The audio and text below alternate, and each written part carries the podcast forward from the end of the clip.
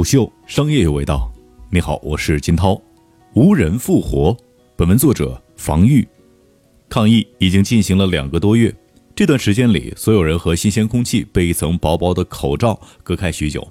人和人也都自觉拉开了够远的距离。很多地方正在流行机场安检般的一米远欧式排队法则。在这样的特殊时期，无接触成了被提到最高频的词汇之一。在商业上，无接触意味着大家开始告别过去那种做生意一定要摩肩接踵、热闹的转不过身的思维，转而接受静默式的有距离感的购物方式。早先的无人零售共有三种业态：一种是最古老的自动售卖机，最常见的以卖饮料为主，这一类业态一直发展平稳，现在也大量存在；第二种则是瞄准办公场景的无人货架，目前还有一些项目在运行，但低调了很多。第三种是因为无人零售大火而一度风起云涌的无人商店，这类商店是靠全店的机器视觉和商品 RFID 标签来完成购物的过程，即通过摄像头、手机 GPS 和网络功能来识别人和人的动作以及商品，做全面定位与数据的处理，实现即拿即走，不需要售货员，不需要结账这一动作，顾客走出店门就可以收到刚才结算的账单。一个标志事件是，欧尚中国在上海杨浦区推出全球第一款二十四小时无人值守便利店，彼时吸引了一众日本媒体前来报道。他们表示，日本便利店这么发达都没有过无人便利店。一位较早进入无人零售行业的创业者，虽然其项目还在正常运转，但婉拒了虎舅的交谈。他表示，现在资本也不投这个赛道了，偶尔有一两个案子，估值也很低。其实，在后来的复盘当中，最大的问题还是真正需要无人的是谁呢？答案其实是商家，因为可以节约人力成本，而消费者需要的还是好的商品和服务。换句话说，无人的市场里一直没有出现真正的需求，这让失去了部分人性温度的无人，在一定程度上成了缺点。如果说曾经的无人零售是一种被资本推起来的、追求超前科技、助得资本活跃的概念。那么现在，行业对其也有了更为清醒的认知，它不再高居风口之上，转身变成了帮助零售商进行无人化升级的利器。业界已然换了一种口吻。目前，在一家商超当中，无人化程度最高的应该还是结账收银系统。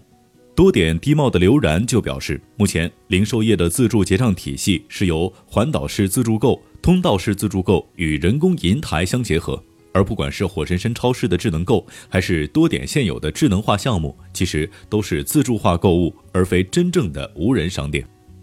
李月华也强调，他们做的不是无人，而是无感。我们目前不是特别主张推全无人便利店这一业态，是在推无感支付的方案。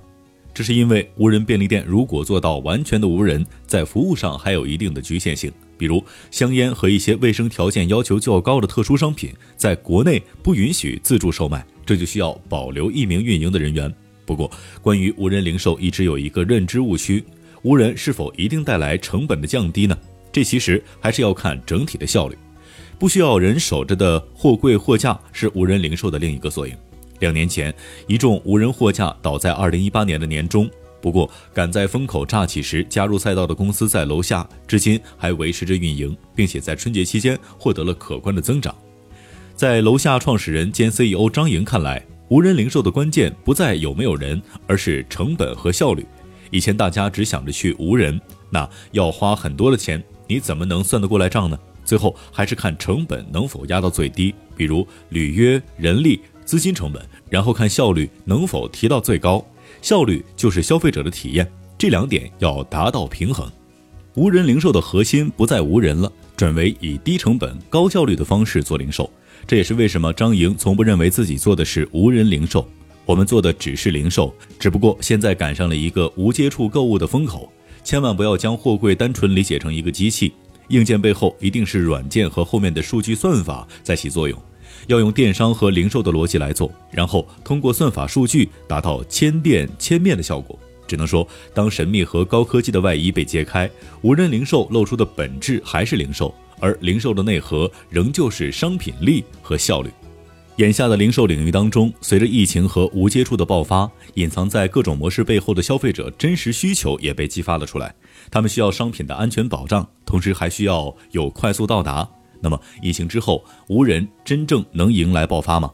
显然，在这次疫情之后，除了无接触，人们还会更加关注食品健康和安全。所以，长期看来，全数字化和全闭环可溯源的社区零售业态是人们真实的购物需求之一。